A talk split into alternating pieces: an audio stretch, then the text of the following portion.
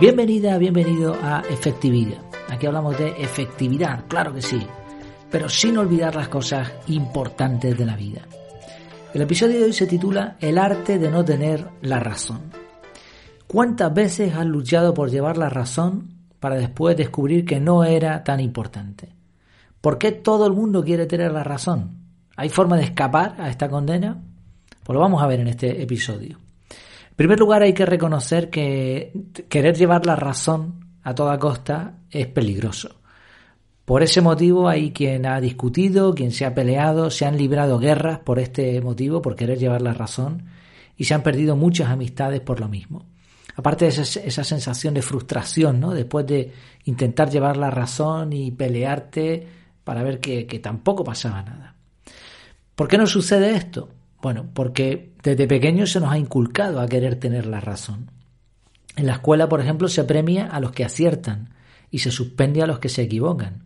Es un sistema muy malo para aprender, porque si, vale, el examen está bien, pero si tú en un examen fallas y ahora no hay nota detrás, no hay un premio, una, un castigo, sino que simplemente te enseña, pues mira, te equivocaste aquí, esto es lo que tienes que hacer. Bueno, pues sería fenomenal, pero aquí no, no sucede así, no se dan segundas oportunidades. Te equivocaste, suspendido, ¿no? Castigo. Otra razón es que tenemos miedo a lo que puedan pensar los demás de nosotros, a que no confíen en alguien que se equivoca, ahí está un poquito el orgullo, ¿no? También la pérdida. Si nos equivocamos podemos perder cosas en el camino, podemos perder tiempo, podemos perder dinero o podemos perder relaciones. Por lo menos eso es lo que pensamos. Realmente no es del todo así. Y otra razón por la cual intentamos llevar la razón es que tendemos a ver las cosas en blanco y negro, en ceros y unos, ¿no? en formato digital. Nos parece que solo una opción puede ser la correcta, cuando el caso la mayoría de las veces es que hay muchas formas de hacerlo, de hacerlo bien, ¿no? de llegar a un buen destino. Así que como vemos, estas y otras razones nos llevan desde pequeñitos a querer tener la razón. Pero esto es un problema, un problema tremendo, porque en principio nos frena el progreso. Si ya estás en lo correcto, ¿para qué avanzar? Si la persona que cree tener la razón no se preocupa por progresar. Este es el motivo por el que los pensamientos estratégicos, así como el método científico, no se basan en el acierto, sino en el error. Se busca no tener la razón de forma insistente y se usa la técnica de prueba y error. ¿Por qué? Porque en realidad, por mucho que creamos tener la razón en algo, lo más probable es que el ego y nuestras limitaciones eh, nos hagan errar. Ahora justo estoy leyendo un libro que se titula Pensamiento lateral de Edward de Bono, un libro bastante espeso, una terminología muy técnica en una parte, la primera parte, la segunda parte es tremendamente práctica, pero habla de eso, ¿no? O sea, habla de que del pensamiento vertical, el pensamiento lineal o lógico, lleva de, A a B, de B a C, de C a D y punto. Pero para llegar a conclusiones brillantes, para ser creativos, hay que ir por otro sitio y te tienes que equivocar. Sin equivocar, sin equivocaciones, no hay progreso. Mm, tener la razón en si fue penalti o no fue penalti no tiene importancia. Para la mayoría de nosotros, ¿no? Para el jugador, a lo mejor, o para el equipo sí, pero para nosotros no. Pero para lograr la cura del cáncer hay que equivocarse y no pasa nada y te tienes que equivocar para llegar al éxito. Las personas que logran descubrimientos importantes lo saben y por eso lo dan por sentado. Y además buscan el error porque es el error lo que les conduce a la mejora. La vida no es una lotería donde las cosas salgan por casualidad, sin mérito.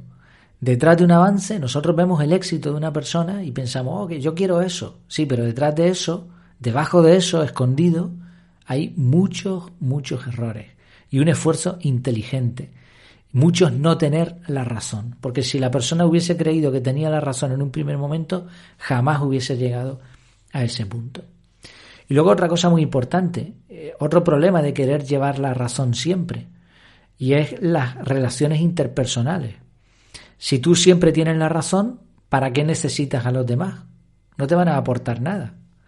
En el decálogo personal que tengo como fondo de, pantalla en el ordenador y en algún sitio más, una de las frases que tengo es, si dos personas tienen la misma opinión, una de ellas es innecesaria. Y añado después, valora opiniones. Esta frase también se puede mm, variar diciendo algo así como, Si la opinión de una persona es la razón, el resto de personas son innecesarias. Y fíjate qué paradoja, imagínate a varias personas en una discusión, todas ellas creen que tienen la razón, así que para todos ellos los demás son innecesarios. Y todos creen lo mismo de los otros, pero al mismo tiempo siguen discutiendo porque como seres humanos necesitamos interactuar y estar con los demás. Así que es interesante, ¿no? Eh, la única posibilidad en este tipo de relaciones es que el otro pierda. Si el otro gana, tú perdiste. Por eso está eh, muy mal, por decirlo de alguna manera, no es lo mejor el intentar llevar siempre la razón. ¿Cuál es el otro camino? La otra forma de hacer las cosas. Bueno, pues no llevar la razón, cultivar el arte de no tener la razón. No porque seamos unos ignorantes, sino por convicción.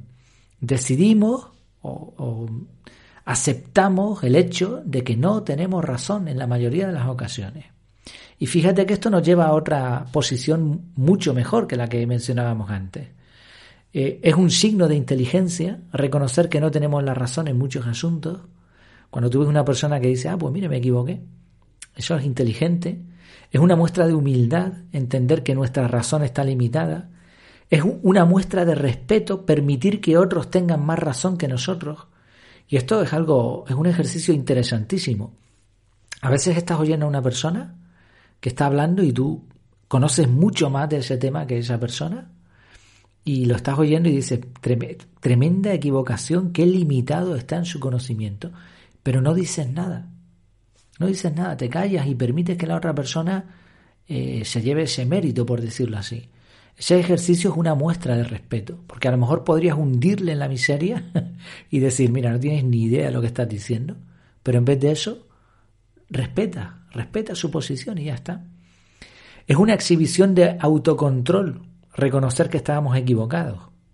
No solo de inteligencia, de humildad, sino a veces mm, uno tiene que controlar su ego, su orgullo y decir, oye, es verdad, me equivoqué. Y es una parte del camino del progreso buscar el error. Por eso la pregunta que hay que hacerse, y es una pregunta, o sea, todo, todo este episodio se resume, ¿no? Después de toda la elaboración, de todo el desarrollo para llegar a esto, se resume en una pregunta. La pregunta que tenemos que hacernos es, ¿cómo me he podido equivocar en esto? Pero no el cómo exclamativo, el cómo me he equivocado en esto, cómo es posible, cómo no me he dado cuenta, ¿no? Sino cómo. O sea, damos por sentado que nos hemos equivocado y buscamos dónde está el error. Como sabemos que en algo nos hemos equivocado, la pregunta que hacemos es, ¿cómo podría estar equivocado en esto o dónde me he equivocado en esto? Y al mismo tiempo, mientras nos hacemos esa pregunta, permitimos que otras personas nos enseñen. Aun en el caso de que efectivamente llevemos la razón, nadie es innecesario y siempre podemos, salvo excepciones, siempre podemos aprender de los demás. Si pregunta clave, ¿cómo me he podido equivocar en esto? ¿Cómo podría estar equivocado en esto? En resumen, desde pequeños se nos educa para valorar tener la razón, pero el progreso conlleva equivocarse y no solo eso, sino buscar de forma inteligente los errores para corregirlos. Se aprende más del error que del acierto. Y la pregunta clave, ¿cómo podría estar equivocado en esto? Si respetamos otras opiniones y aceptamos nuestras limitaciones, vamos a conseguir resultados mucho mejores que si simplemente llevamos la razón. Pues espero que te haya resultado útil, inspirador este episodio, que te lleve a hacerte esta pregunta más a menudo si no lo hacías ya antes. Muchísimas gracias por tu tiempo, por tu atención. Hasta la próxima.